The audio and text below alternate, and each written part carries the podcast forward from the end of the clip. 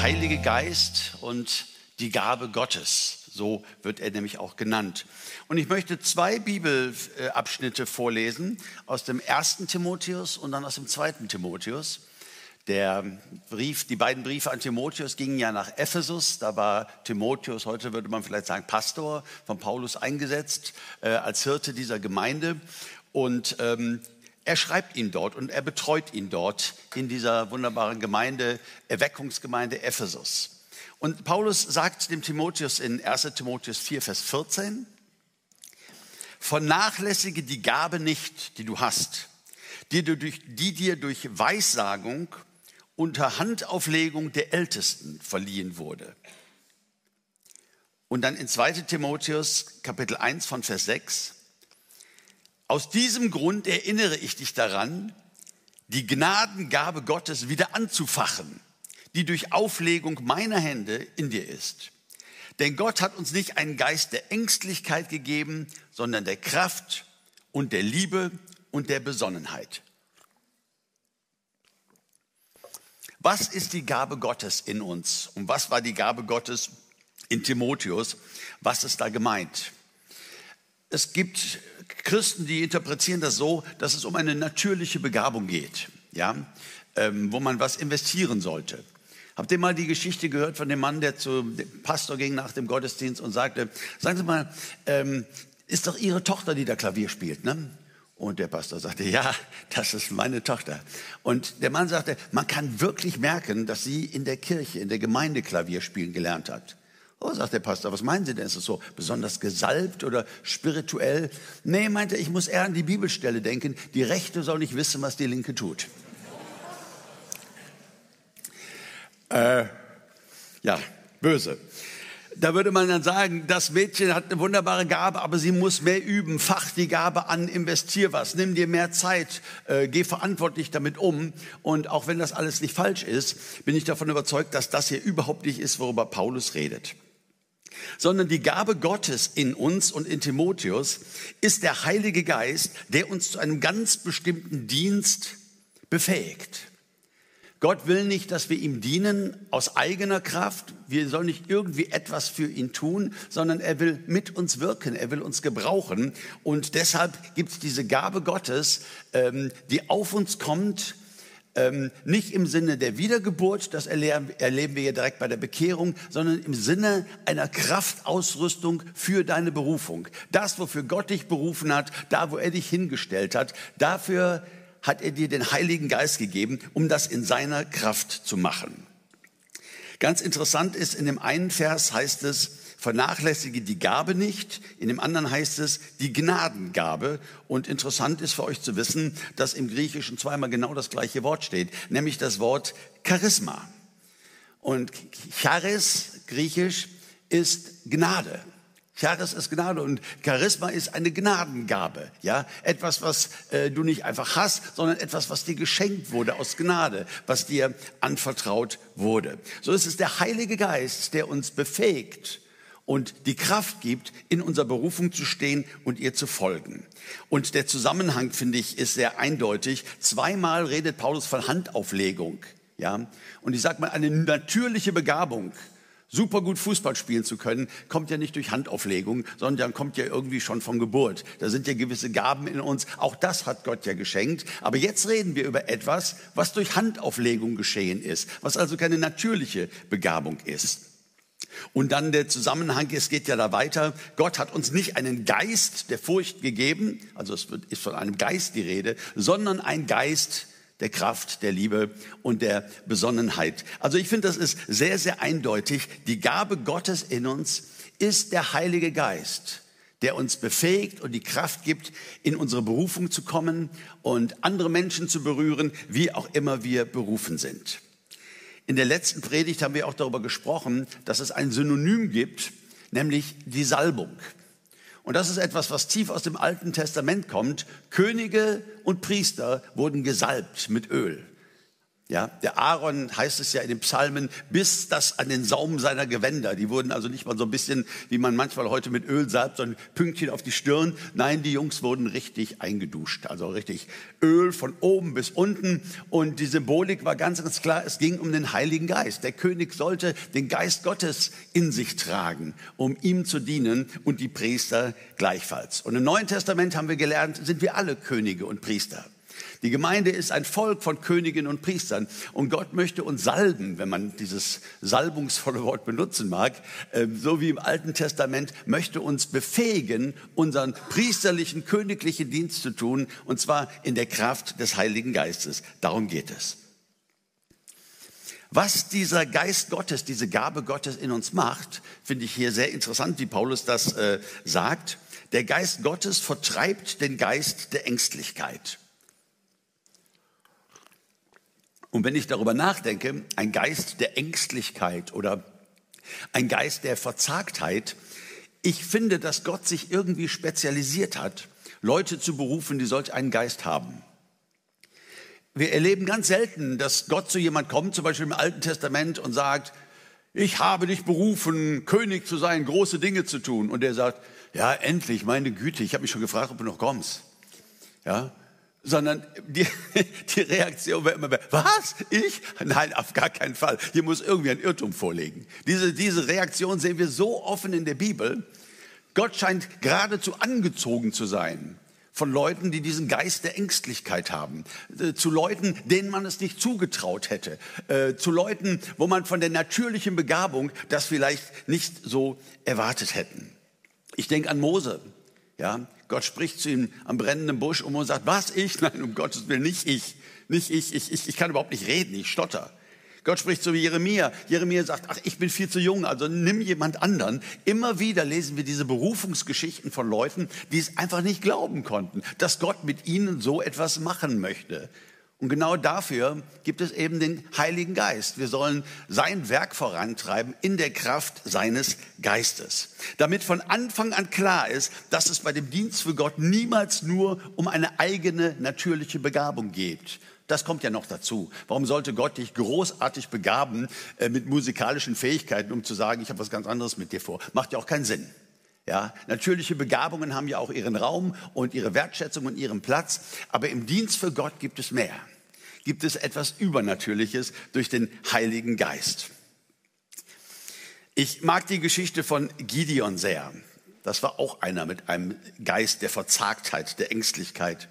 Und vielleicht habt ihr es ja schon mal gehört oder gelesen, wie Gott zu ihm spricht und ihn berufen will. Und Gideon sagt, was ich? Nein, auf gar keinen Fall.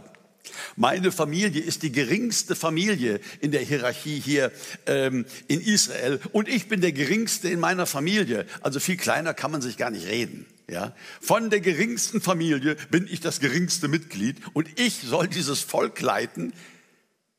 Die wurden schrecklich ausgebeutet und gequält von den Midianitern, die das Land in Besitz genommen hatten, die unten in den Tälern waren und Israel floh hoch auf die Berge, hatte ein Problem mit Wasser und es war wirklich eine ganz, ganz schlimme Situation.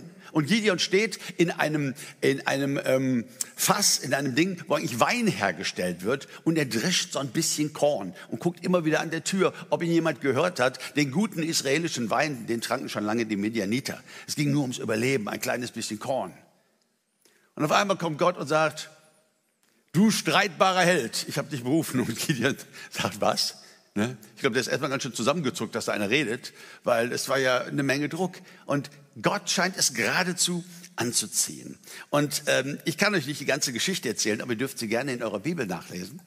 Ähm, es ist dann so, dass ähm, Gideon ganz viel das hinterfragt mit seiner Berufung und wirklich einen echten Geist der Verzagtheit.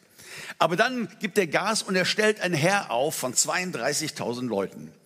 Das medianitische Heer wird geschätzt zwischen 100 und 135.000 äh, Soldaten, so die Theologen, die Historiker. Ähm, sagen wir mal 130.000 gegen 32.000. Und ich sehe Gideon immer wieder Geist der Verzagtheit, immer wieder. Und ich sehe Gideon mit Gott reden und sagen, kurz vor der Schlacht, am Abend vor der Schlacht, Herr, ähm, wir haben ein echtes numerisches Problem. Das wird nicht funktionieren. Und Gott sagt, ja, ganz genau. Ich bin ich froh, dass wir einer Meinung sind. Ihr habt echt ein numerisches Problem. Es wird nicht funktionieren. Ja, sagt Gideon, wir sind einfach viel zu wenig. Nein, sagt Gott, ihr seid einfach viel zu viel. Und in Richter 7, Vers 2, da heißt es, der Herr sprach zu Gideon, du hast zu viele Soldaten. 32.000 gegen 135.000. Du hast zu viele Soldaten. Diesem großen Herr will ich nicht den Sieg über die Midianiter schenken. Sonst werden die Israeliten mir gegenüber prahlen. Wir haben uns aus eigener Kraft befreit. Gott ist geradezu angezogen auch von menschlicher Schwachheit um mit seinem Heiligen Geist zu kommen, um uns zu gebrauchen. Wie wunderbar man das bei Gideon sieht. Und er geht mit diesem Problem, mit dieser Unsicherheit, mit dieser Verzagtheit, mit dieser Ängstlichkeit, immer wieder will das so durchbrechen. Und da denke ich an den Timotheus und denke, ja, fache an die Gabe, gib dem Heiligen Geist Raum, kommen wir gleich zu. Äh, verlass dich auf das, was dir geschenkt wurde ähm, durch den himmlischen Vater, nämlich die Gabe Gottes. Was könnte den Timotheus denn so verzagt und verunsichert haben? Es gibt so zwei Indizien. Im 1. Timotheus Kapitel 4, Vers 12 heißt es, niemand verachte deine Jugend. Ich habe heute Morgen so gedacht, er hätte, dem Paul, er hätte dem Paulus auch antworten können, ja sag denen das doch mal, da muss er nicht mir sagen, sag das mal hier den Ephesern. Im Epheserbrief habe ich nichts davon gelesen, dass man nicht die Jugend äh, eines äh, leitenden ähm, eines Pastoren in Frage stellen sollte. Niemand verachtet deine, lass dich nicht verachten, lass dich nicht einschüchtern, ja, weil du viel zu jung bist, sondern du hast eine Gabe bekommen, mach deinen Dienst. Und dann in 1 Timotheus 5, Vers 23 sagt Paulus, trinke nicht mehr bloß Wasser, sondern gebrauche ein wenig Wein, um deines Magens willen und wegen deiner häufigen Krankheiten. Was ist das für ein Mensch, Timotheus? Auch nicht so ein Power-Typ, wo man direkt denkt, boah, was aus dem, wo man werden soll, der hat so eine Power, der hat so eine. Nein, jemand, der sich eingeschüchtert fühlte, weil er vielleicht für sein Amt von vielen als viel zu jung angesehen wurde. Und jemand, der permanent krank war, Magenprobleme hatte, äh, häufige Krankheiten, ähm, Schwachheiten. Ja? Und diesem Paulus, diesem Timotheus sagt Paulus genau das. Du bist eingeschüchtert und du bist kränklich. Und menschlich kann das jeder verstehen. Aber es geht hier nicht um menschlich, es geht hier um eine ganz andere Ebene. Es geht hier um den Gott, der dich berufen hat zu diesem Dienst. Ja? Und es geht um den Heiligen Geist, den er dir geschenkt hat, um diesen Dienst zu tun, auf den du dich verlassen kannst. Ich habe mich manches Mal gefragt, wenn ich das Alte Testament gelesen habe, Gott verwirft einen König, weil er ihm nicht gefällt. Der heißt Saul. Und Gott erwählt einen neuen König, einen Mann nach dem Herzen Gottes, der heißt David. Und wenn ich mir mal angucke, wie viel Mist die gebaut haben, also wer jetzt die größeren Fehler, die größeren Sünden, den größeren Blödsinn gemacht hat, da würde ich sagen, äh, war Saul der bessere Mann. Ja, von dem lesen wir nicht all das, was wir äh, von David lesen, über andere Frauen, über Mord, über äh, Saul, da frage ich mich, wie kann das ein Mann nach dem Herzen Gottes sein? Und wieso wird Saul verworfen? Meine Güte, was hat er denn schon gemacht? Der hat ein Opfer gebracht, was ihm nicht zustand. Also dafür wird er verworfen für solche Dinge. Aber als Saul ähm, korrigiert wird vom Propheten, dass er das falsch gemacht hat, dass er das nicht hätte machen dürfen, da sagt er, als ich sah, dass das Volk sich von mir zerstreute, machte ich das und das. Oder er sagt, ich fürchtete aber das Volk. Saul war ein Mann mit einem Geist der Angst, mit einem Geist der Verzagtheit. Und wenn er unter Druck geriet, sich nicht auf Gott verlassen konnte, ähm, sondern selbst zugefasst hat. Menschenfurcht, beeindruckt von dem, äh, was Menschen tun und was Menschen sind. Und David war nicht der Begabtere und David war auch nicht der ethisch höherstehende, wenn man sich die ganze Geschichte anschaut. Aber David war jemand, der sich auf Gott verließ. David war jemand, der sich auf Gott verließ. An einer Stelle wollen seine eigenen Männer ihn steinigen. Und was macht David? Er geht in die Gegenwart Gottes und er redet mit Gott und er bekommt einen neuen Auftrag. Dieses Hingegebensein zu Gott, dieses Gott auf der Rechnung zu haben, mit ihm unterwegs zu sein, sich auf seine Kraft zu verlassen. Ich glaube, das ist das, was David zu einem Mann nach dem Herzen Gottes gemacht hat.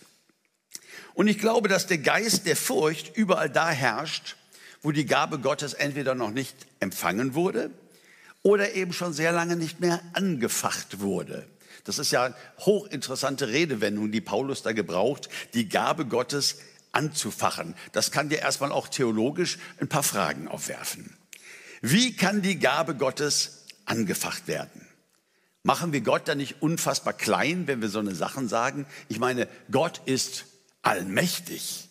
Gott tut, was er will. Er ist souverän. Gott ist allwissend. Gott ist allgegenwärtig. Äh, wir sollen, ich meine, der Heilige Geist ist Gott, da sind wir uns ja einig. Wir sollen den anfachen. Wir sollen dem irgendwie mal auf die Sprünge helfen. Äh, wie kann das denn sein? Wie kann das denn gemeint sein? Ich liebe diesen 139. Psalm, der so von der Gegenwart, der Allgegenwärtigkeit Gottes spricht. Von Vers 7. Da sagt der Psalmist, wohin sollte ich gehen vor deinem Geist? Wohin fliehen vor deinem Angesicht? Stiege ich zum Himmel hinauf, so bist du da. Jetzt keine große Überraschung, Gott im Himmel, aber es geht weiter. Bettete ich mich im Sheol, das Sheol im Hebräischen ist Hades im Griechischen, das ist das Totenreich, ein finsterer Ort. Bettete ich mich im Totenreich, siehe, du bist da. Erhöbe ich die Flügel der Morgenröte, ließe mich nieder am äußersten Ende des Meeres, auch dort würde deine Hand mich leiten, deine Rechte mich fassen. Und spreche ich, nur Finsternis möge mich verbergen und Nacht sei das Licht um mich her auch Finsternis würde vor dir nicht verfinstern und die Nacht würde leuchten wie der Tag. Die Finsternis wäre wie das Licht. Wow, was für ein großer Gott. Was für ein allgegenwärtiger, souveräner, riesiger, großer Gott. Und der kleine Timotheus mit seinen Magenproblemen, der soll jetzt dem Heiligen Geist auf die Sprünge helfen. Der soll den jetzt anfachen. Der soll jetzt hier irgendwas tun, damit der Heilige Geist mal aus dem Quark kommt und dass hier mit seiner Gemeinde in Ephesus ein bisschen vorwärts geht. Ist ja erstmal seltsam. Aber trotzdem, es gibt Gott in unterschiedlicher Dichtigkeit, möchte ich mal sagen eine unterschiedliche Dichte von der Gegenwart Gottes. Also, dass Gott allgegenwärtig ist und dass er an dem schlimmsten und sündigsten und verkommensten Ort dieser Welt auch ist als ein allgegenwärtiger Gott, das ist klar. Aber das ist doch was anderes, als wenn Jesus sagt, wo zwei oder drei in meinem Namen versammelt sind, dann bin ich mitten unter ihnen. Das ist ja was völlig anderes. Das ist ja eine völlig andere Qualität. Könnte man ja auch sagen, wo zwei oder drei in meinem Namen versammelt sind, bin ich mitten unter ihnen. Ich weiß, Herr Jesus, allgegenwärtig, habe ich verstanden. Du bist halt überall, ne? äh, egal wo wir sind, so wie der Psalmist das ausdrückt. Ja, das ist wahr, aber das hat er nicht gemeint. Dichtigkeit sehen wir auch im Tempel, wenn die Herrlichkeit Gottes herabkam, wenn etwas Übernatürliches geschah, wenn man auf einmal spürte, Gott ist hier. Ja, der war auch vorher da, allgegenwärtig, schon klar. Und doch ist hier etwas völlig, völlig, völlig anderes gemeint.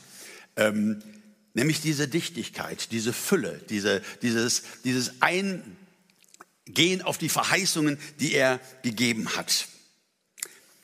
Dieses Anfachen, ich habe mir das mal angeschaut, ähm, im Griechischen ist, bedeutet genau das, wie es übersetzt ist. Es ist ein Wort, was gebraucht wird im Umgang mit Feuer. Und äh, Feuer ist ja immer auch ein Bild ähm, für den Heiligen Geist. Ein Feuer neu zu beleben, anzufachen. Ja, ein Feuer braucht Luft, ein Feuer braucht Platz, damit es sich entwickeln kann. Ja, wenn ein Feuer, das beste Feuer, keine Luft bekommt, dann geht es aus. Und wenn du merkst, oh, ich muss mal hier ein bisschen Luft dran machen an den Kamin und, ähm, und dann bläst du vielleicht mal rein, ja, und fachst das Feuer wieder an. Ja, du tust etwas, damit dieses Feuer hell lodernd brennen kann. Du sorgst dafür, dass es Sauerstoff bekommt und so weiter. Das bedeutet das Wort anfachen. Pfingsten hatten die Gläubigen Feuerzungen auf dem Haupt. Hochinteressant. Geistesfülle, immer dieses Bild von Feuer. Und ähm, Johannes der Täufer, ich habe den Vers jetzt nicht mit, ähm, aber in Matthäus 3,11, der, der nach mir kommt, wird euch mit heiligem Geist und Feuer taufen. Also eins der gängigsten Bilder für den Heiligen Geist in der Heiligen Schrift ist dieses Bild vom Feuer. Ich glaube, der Helfer, der Heilige Geist, wird aktiviert, wo man seine Hilfe braucht. Er wird aktiviert, wo man ihn einbezieht und wo man Raum schafft. Was ich sagen will, ist, der Geist Gottes drängt sich nicht auf. Wie groß ist Gott? in seiner Allgegenwärtigkeit, überall. Und doch hat er dich geschaffen als sein Gegenüber. Und der Heilige Geist wird dir niemals aufgezwungen. Der Heilige Geist übernimmt nicht für dich deine Verantwortungen. Nein, er kommt, um zu helfen. Das Wort, was oft gebraucht wird, Parakletos, auch darüber haben wir oft gesprochen, wird ja mit Beistand übersetzt und Parakletos ist bis heute das griechische Wort für einen Anwalt. Der Heilige Geist als Anwalt, all das haben wir uns angeschaut. Ähm, aber es bedeutet eben auch, wörtlich übersetzt, Parakletos, der Herbeigerufene. Das sind so zwei Silben. Parakletos, der Herbeigerufene. Also der Heilige Geist, die dritte Person der Gottheit, möchte herbeigerufen sein. Er ist ein Gentleman. Er drängt sich dir nicht auf. In seiner großen Kraft Gottes reißt er nicht die Kontrolle über dein Leben an sich, sondern er will, dass du mit ihm unterwegs bist, so wie Andreas das vorhin so wunderschön gesagt hat mit der Tür, dass du die Tür aufmachst, damit Luft reinkommt, damit der Heilige Geist in deinem Geist brennen kann und lodern kann, damit die Kraft sich entfalten kann. Du bist da am Drücker. Du bist Gottes Gegenüber nicht irgendwie nur ein Objekt seines Willens, mit dem er macht, was er will. Nein, du bist sein Gegenüber. So hat er dich geschaffen. Er will Gemeinschaft mit dir haben. Und der Heilige Geist reißt nicht Dinge an sich. Der Heilige Geist ist nicht unverschämt. Der Heilige Geist entmachtet dich nicht, sondern da, wo Leute sagen, ich schaffe das niemals. Heiliger Geist, ich bitte dich. Da, wo wir mit ihm reden, da, wo wir Raum machen für sein Wirken, da lodert das Feuer dann groß und hell. Und das ist etwas, was zu einem Lebensstil werden darf. Das geschieht nicht einmal, sondern Umgang mit dem Heiligen Geist ist eigentlich etwas, was wir jeden Tag unseres Lebens auch lernen dürfen. Deshalb bin ich heute gar nicht mehr so ein großer Fan von Theologie, so die diese erste Geistestaufe so in den Mittelpunkt stellen und so als unfassbar groß reden. So, das ist, worauf alles ankommt. Nein, der Heilige Geist erfüllt uns gerne. Das ist nicht schwierig. Ja, und zwar immer wieder neu. Am besten jeden Tag neu. Und auch, was ich sehr lange Zeit gar nicht verstanden hatte, wenn ich so dachte, der Heilige Geist erfüllt, okay, von innen, von außen, er kommt in mich hinein. Ja, am Anfang. Aber weißt du, dass der Heilige Geist dich auch neu erfüllen kann von innen? Wie ein Feuer, es ist da und es wird auf einmal größer. So dachte ich immer so, dieses Heiliger Geist, äh, so war ich auch geprägt theologisch, ähm, der kommt immer wieder neu, ich, ich empfange ihn neu, ist ja auch okay. Aber was für ein schöner Gedanke ist, nein, er ist in mir. Und äh, wenn er gerade sehr wenig in mir ist, wenn da gerade sehr wenig Kraft ist, wenn da gerade sehr wenig äh, Zuspruch des Heiligen Geistes ist, dann geht es nicht nur darum, Mensch, komm doch mal wieder. Nein, du bist ja da. Aber ich darf dir Raum schaffen. Ich darf dich anfachen. Ich darf für Sauerstoff sorgen. Ich darf dir sagen, dass ich mich auf dich verlassen möchte, dass ich mit dir unterwegs sein möchte. Wir bringen den Heiligen Geist ins Spiel. Das klingt, ich weiß, wenn man an die Souveränität und die Größe Gottes denkt, und doch, glaube ich, zeugt es davon, wie Gott den Menschen gemeint hat. Nämlich nicht ein Objekt seines Willens, sondern ein wirkliches Gegenüber mit einer Freiheit zu wählen. Und der Heilige Geist ist nicht der Boss in uns, in dem Sinne, sondern der Heilige Geist ist die Kraft, die uns die Angst nimmt, die Kraft aus unserer Komfortzone herauszukommen und etwas für Jesus zu tun wozu wir berufen worden sind. In 1. Thessalonicher 5, Vers 19 traut sich nur die Elberfelder so zu übersetzen. Also die Elberfelder ist nicht schön, aber es gibt in Deutschland keine Bibel, äh, den, der es mehr egal ist, ob du es verstehst oder nicht, sondern die wirklich an diesem Grundtext kleben. Ja? Und nur die Elberfelder übersetzt in Deutsch, den Geist löscht nicht aus. Und ich habe das Wort mir mal im Griechischen angeguckt. Die, alle anderen übersetzen den Geist dämpfend nicht, weil eigentlich der Gedanke, ich lösche den Heiligen Geist aus. Hallo, wie kann das denn sein? Das, das, das geht doch nun mal überhaupt nicht. Und doch sehen wir in der Bibel, dass der Geist Gottes Menschen verlassen hat. Wir lesen in der Bibel, der König David, wirf mich nicht raus von deiner Gegenwart und nimm deinen Heiligen Geist nicht von mir. Ja, ähm, so in diesem Sinne. Und die Elberfelder, ich meine, dämpfen ist ja auch nicht falsch, aber Elberfelder ist einfach krasser. Den Geist löscht nicht aus. Römer 12, 11. Seid brennend im Geist. Dient dem Herrn. Immer wieder als Aufforderung, ja. könnte man ja auch sagen, ja, okay, Heiliger Geist, dann mach doch, ihr seid brennend im Geist, äh, du bist doch der Heilige Geist. Nein, wir tun etwas, um Raum für ihn zu schaffen. Wir fachen die Gabe an. In unseren Texten, die wir gelesen haben, Paulus sagt, vernachlässige die Gabe nicht. Vernachlässige den Heiligen Geist nicht. Vernachlässige diese Berufungssalbung nicht, die dir gegeben wurde. Und wie können wir das tun? Wie können wir den Heiligen Geist anfachen? Und da gibt es vielleicht äh, ganz vieles, was man sagen könnte. Ich habe mal so vier Dinge mitgebracht, die ich ganz wesentlich finde. Das Erste, was den Heiligen Geist aktiviert, was ihn anfacht, was ihn nach vorne bringt, ist es, mich ganz bewusst auf meine Berufung zu stellen. Denn dieser Heilige Geist, wir reden von dieser zweiten Berührung, die Salbung zum Dienst, hat etwas mit deiner Berufung zu tun. Und da, wo ich mich ganz bewusst auf meine Berufung stelle, was ich weiß, äh, wozu Gott mich berufen hat, das bringt den Heiligen Geist ins Spiel. Und wenn du in deinem Dienst, ganz egal wo du stehst, in Firma, in Gemeinde, in Nachbarschaft, was auch immer so auf deiner Agenda ist, was Gott dir so aufs Herz gelegt hat, in schweren Zeiten ist es so wichtig, sagen zu können, Gott hat mich berufen, ich bin nicht nur irgendeiner Neigung gefolgt. Ich hatte nicht nur mal Bock, was zu machen. Gott hat mich berufen und das ist ganz gut, das festzumachen. Das brauchst du ganz besonders, wenn es mal nicht so gut läuft im Dienst. Wenn du mal keinen Bock mehr hast, wenn du mal so frustriert bist und am liebsten alles hinschmeißen möchtest, dann ist es so wichtig zu wissen, dass das dazugehört. Schau dir irgendjemand an in der Bibel, den Gott berufen hat, der nicht durch schwerste Kämpfe gegangen ist der nicht durch schwerste Anfechtungen gegangen ist, der auch manchmal durch richtige Täler durch musste, um am Ende dann wieder den Sieg zu erringen. Das gehört ein Stück weit dazu. Aber den Heiligen Geist in der Weise ins Spiel zu bringen, wird da gut gehen, wo du dich ganz bewusst auf deine Berufung stellst. Josef und seine Träume. Was wurde dieser kleine Kerl gemobbt von den Brüdern?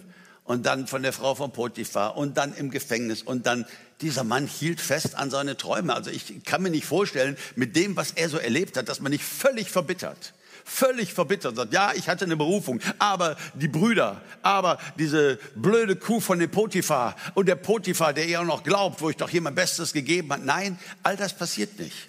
Er verbittert nicht. Ich glaube, er hält sich fest an diesen Träumen. Die haben sein Leben geprägt, dass er eine Rolle spielen würde in dieser Welt und, ähm, und dass Gott ihn gebrauchen wollte. Mose, der brennende Busch, ach, man könnte so vieles sagen. In schweren Zeiten ist es ganz wichtig, sich darauf stellen zu können. Jetzt war das bei dir als Gott dich berufen hat, vielleicht nicht so spektakulär. Und du denkst jetzt gerade, ja, aber hat das wirklich jetzt so mit mir zu tun? Ähm, ich gehe in eine Gemeinde und ja, die haben mich gefragt, ob ich mal da mitmache. Äh, Mache ich auch manchmal mit, ist auch schön so, aber ähm, komme jetzt nicht mit einem brennenden Busch, habe ich keinen gesehen, ja. Oder ähm, irgendwelche Träume wie Josef oder so. Es war vielleicht nicht so spektakulär, aber doch glaube ich, dass du vielleicht deinem Herzen gefolgt bist, dass du gespürt hast, eine Liebe, sagen wir mal, für Kinder ja, eine Liebe für Kinder in das Evangelium zu bringen. Und du engagierst dich bei den Rangern oder in der Kinderkirche. Warum? Weil du ein Herz dafür hattest. Das ist ein ganz großes Indiz. Ja, habe deine Lust an dem Herrn, so wird er dir geben, was dein Herz begehrt. Ja, dann führt er dich über die Wünsche deines Herzens. Und dann kam Bestätigung durch Geschwister, die gesagt haben, boah, du hast echt eine Gabe. Äh, das hast du gut gemacht. Das ist schön. Schreib dir so eine Sachen mal auf. Schreib dir so eine Sachen mal auf und lasst uns das, was wir für Gott tun, ein bisschen noch wichtiger nehmen. Ein bisschen noch ähm, mit Respekt und mit einer gewissen Andacht behandeln. Gott hat mich berufen und deshalb kann ich auch hier in meinem Dienst durch schwere Zeiten gehen. Heute, wenn angesagt wird, dass Mitarbeiter gebraucht werden in vielen Gemeinden, ist eine neue Generation, ist auch völlig okay. Aber ich zuck manchmal zusammen, wenn zu oft gesagt wird, wir brauchen Mitarbeiter in der Kinderkirche. Äh, wer traut sich sowas zu? Wer hat Bock? Ich finde, die Sache mit dem Bock wird überschätzt. Also versteht mich nicht falsch, wenn du Ziegen oder Schafe züchten willst, äh, dann musst du schon Bock haben, keine Frage. Ja, äh, streite ich nicht ab. Aber ähm, wenn du Kindern das Evangelium bringen willst, Könntest du dir vorstellen, dass einer hier vorne sagt, ihr Lieben, wer mal Bock hat zu predigen, ja, und irgendwie meint, er könnte das auch, äh, sagt doch bitte mal Bescheid. Komisch, sowas habe ich noch nie gehört. Und wir sagen, na, das muss ja schon auch qualifiziert sein. Da muss ja schon auch eine Berufung vorliegen. Da muss ja schon, ja, aber bei den Kids ist egal, oder was? Ja?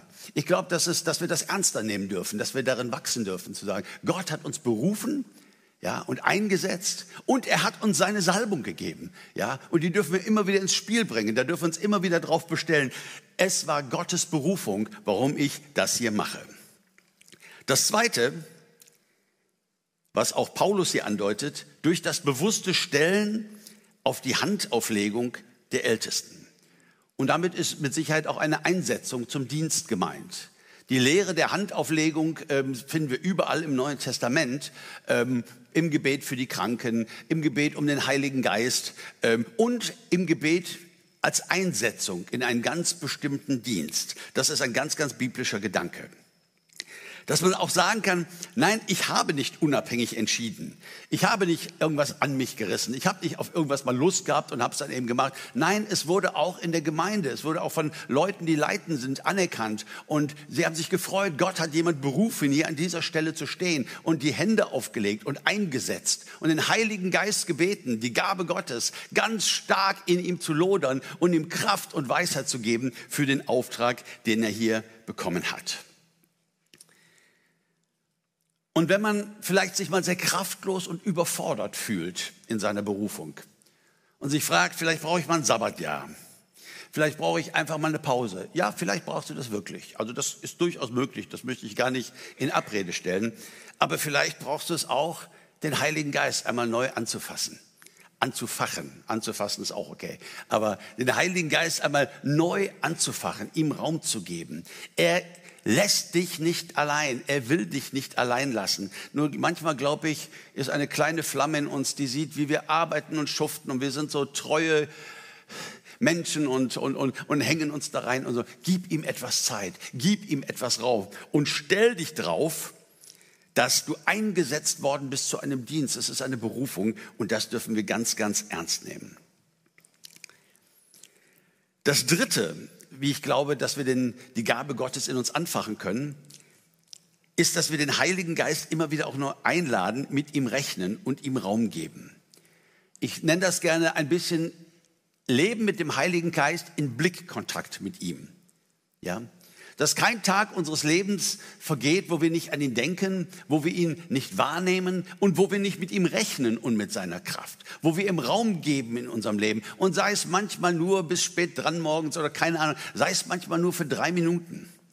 Ja, dich an Gott zu wenden, dich an Jesus zu wenden, dich an den Heiligen Geist zu wenden und sagen, danke, dass du mit mir gehst. Ich möchte, dass du brennst in mir. Ich möchte mein Ohr in verschiedenen Situationen, ich möchte geistlich offene Ohren haben, ob der Heilige Geist dir etwas sagen möchte, ob er hier etwas führen möchte. Ich möchte in einer Partnerschaft leben mit dem Heiligen Geist. Der Heilige Geist für uns als Jesus-Nachfolger ist nicht nur eine theologische Dimension. Dreieinigkeit kann man ja alles lernen und wie das ist und Heiliger Geist gehört ja auch nun mal dazu. Nein, er ist eine Realität. Er ist eine Realität, eine Person wie Jesus, wie der Vater. Sie sind ja eins. Ja, sie sind ja eins. Und er möchte, dass du ihm Raum gibst, dass du ihn reflektierst, dass du mit ihm unterwegs bist, dass du ihn nicht vergisst. Das möchte der Heilige Geist und das facht ihn auch immer wieder neu an.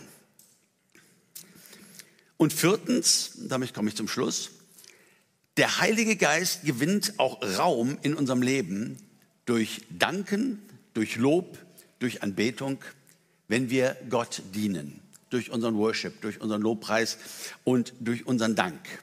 Es gibt diese wunderbare Bibelstelle von Paulus, auch nach Ephesus, in Kapitel 5 von Vers 18. Dort heißt es, werdet voller Geist. Also Seid voller Geist werdend, haben wir letzte Woche oder vor 14 Tagen gesagt. Also ein kontinuierliches Verb, nicht nur einmal Hände auflegen, jupp, ich hab's, sondern ähm, etwas tägliches. Werdet voller Geist, und jetzt kommt's, indem ihr zueinander in Psalmen und Lobliedern und geistlichen Liedern redet und dem Herrn mit eurem Herzen singt und spielt. Sagt alle Zeit für alles dem Gott und Vater Dank im Namen unseres Herrn Jesus Christus. Ich mag diese Übersetzung hier sehr gerne. Werdet voll Geistes, also ihr facht den Geist an, er brennt hoch, indem ihr Lobpreis macht, indem ihr dankt, indem ihr anbetet, indem ihr Worship macht. Das ist, was Paulus hier sagt. Und das erinnert mich äh, daran, dass ja im Neuen Testament Lobpreis und Anbetung, Danksagung als ein Opfer beschrieben wird. Wir bringen ein Danksagungsopfer, wir bringen ein Lobpreisopfer. Es erinnert mich daran, dass wir Könige und Priester sind, dass wir dazu gesalbt sind. Und Lobpreis und Anbetung, auch das, was wir sonntags morgens hier machen oder wenn ihr im Hauskreis zusammenkommt, ist nicht eine Frage von, ach ja, wir singen so gerne. Wenn das so ist, dann ist das wunderschön. Auch keine Sünde, keine grobe ja, äh, gerne zu singen. Ähm, und es ist auch nicht so eine Style-Frage. Ja, früher haben wir so olle Lieder da und mit dem Liederbuch und heute machen wir das wie die hippen Churches und so weiter. Das kommt viel besser an und die jungen Leute, die berührt das viel. Das, schön, wenn das so ist. Ganz wunderbar, aber das ist alles ein Nebeneffekt. Das ist nicht, worum es geht. Worum es geht, ist, dass wir alle Priester sind und aufgefordert sind, Dank und Anbetung und Lobpreis unserem Gott zu opfern. Und dass er darauf reagiert mit seiner Gegenwart. Denn Gott wohnt im Lobpreis seines Volkes. So heißt es im Alten Testament so ist unser Gottesdienst und unsere gemeinsame Anbetung nicht so zu verstehen alleine, naja, singen gehört halt zu einem Gottesdienst, ist ja auch schön, sind ja auch schöne Lieder, macht ja Freude und die Leute, die hier vorne stehen, meine Güte, was sind die begabt und wie gut ist das alles, stimmt alles. Aber weißt du, vielleicht geht es dir auch mal manchmal nicht so gut. Und du kommst in den Gottesdienst und sagst, boah, ich habe sowas von keinen Bock, die alle zu sehen, wie gut die wieder drauf sind. Meine Woche war so nicht schön. Ja, und ich bin jetzt hier und äh, äh, komme jetzt hier irgendwie nicht rein. Du, wenn das so ist und du sagst, ich werde mich heute nur bei Gott ausweinen, ich glaube, dann ist es okay. Aber es könnte auch was mit geistlichem Wachstum zu tun haben, irgendwann mal in der gleichen Situation zu sagen, Herr, ich bringe dir mein Lobopfer heute Morgen. Du hast mich errettet, du hast mir deinen Geist gegeben und ich möchte ihn anfachen in meinem Leben. Und ganz egal, wie ich mich fühle. Ist euch schon mal aufgefallen, wie leicht sich das singt, dieser Hiob-Text. Egal, was du mir gibst, egal, was du mir nimmst. Also ich zucke immer innerlich so ein bisschen zusammen. Ne? Wenn man mal so an die schlimmsten Situationen deines Lebens denkt. Verlust eines kostbaren Menschen oder aus der Arbeit rausgeflogen, völlig ungerecht und gemobbt und was weiß ich. Egal, was du mir gibst. Ja, aber irgendwie ist es so. Und ist es so richtig. Ja. Äh, wir dürfen uns bei, versteht ihr, ich meine jetzt nicht, dass man irgendwie so in so einen Krampf gerät. Ja? Wir dürfen uns bei Gott ausweilen, ausweinen, wir dürfen schimpfen wie die Rohrspätze. Manche sagen, man braucht bei Gott nicht zu schreien, der ist nicht taub. Ich sage, ja, aber ich kann schreien, der ist auch nicht nervös. Ne? Wenn das mal alles rauslässt. Also, ne, versteht, ich will nicht auf so ein super geistliches Ding da. Aber irgendwann auch an den Punkt zu kommen, zu sagen, ich bin ein Priester. Und der Heilige Geist erfüllt mich. Gott reagiert darauf wenn wir mal von uns selbst wegschauen, denn das ist Lobpreis, mal von uns selbst wegzuschauen und sagen, wie groß bist du, wie genial, wie wunderbar bist du. Das ist ein Teil unserer Berufung. Es gibt eine Besonderheit in dieser Bibelstelle, wenn es heißt, werdet voll Geistes, indem ihr zueinander in Psalmen und Lobliedern und so weiter redet. Das ist ganz schwer zu übersetzen weil es hat eine Doppeldeutigkeit. Ähm, Im Deutschen ist es eben zueinander, das heißt, wir müssen uns sonntags dann hier treffen und machen das gemeinsam, dass wir zueinander singen und so weiter, dass wir es halt in Gemeinschaft tun. Und das ist auch völlig richtig, aber der Vers sagt mehr. Es ist ein Gemeinschaftserlebnis, aber es geht auch alleine. Also das griechische Wort hier könnte übersetzt werden, aber das klingt so furchtbar in Deutschland, indem ihr zu euch selbst in Psalmen und Lobliedern und geistlichen Liedern redet. Zu euch selbst. Also im Griechischen kann beides gemeint sein. Das ist überhaupt nicht falsch übersetzt, ja, indem wir zueinander, aber es kann auch übersetzt werden mit zu euch selbst. Im Englischen hat man diese Doppeldeutigkeit dieser Begrifflichkeit, genau wie im Griechischen. Äh, und da heißt es, ähm, Speaking unto yourselves in psalms, hymns and spiritual songs. Speaking unto yourselves. Also sprecht zu euch selbst. Und das bedeutet beides, sowohl in Gemeinschaft, aber das funktioniert auch ganz alleine. Auf dem Weg zur Arbeit oder abends vor dem Schlafengehen, wenn du dir vielleicht ein paar Minuten für Gott nimmst, um ihn zu danken, um ihn zu loben, um äh, auf ihn zu schauen, ja, es ist nicht nur ein Gemeinschaftserlebnis, das ist, was ich sagen will, sondern du darfst deinen priesterlichen Dienst täglich tun. Du darfst Gott anbeten, du darfst ihm danken in jeder Situation deines Lebens. Und du darfst erleben, wie der Heilige Geist angefacht wird dadurch, wie der Heilige Geist Raum, gewinnt, Raum gewinnt dadurch. Der Geist gewinnt Raum, er wird angefacht, da wo Lob und Anbetung und Danksagung stattfindet. Da ist er einfach da, noch einmal, weil Gott im Lobpreis seines Volkes wohnt. Also auch das ist was ganz, ganz Konkretes, etwas, das wir tun können. Ich bin Gott so dankbar, dass er uns den Heiligen Geist geschenkt hat.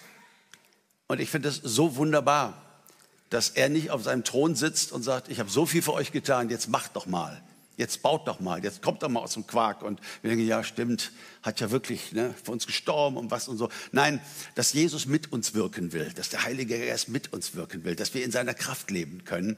Und darauf wollen wir, möchte ich gerne in dieser Predigtreihe neu aufmerksam machen. Ist ja nicht, als wüssten wir es nicht, aber ihm Raum zu geben in unserem Leben.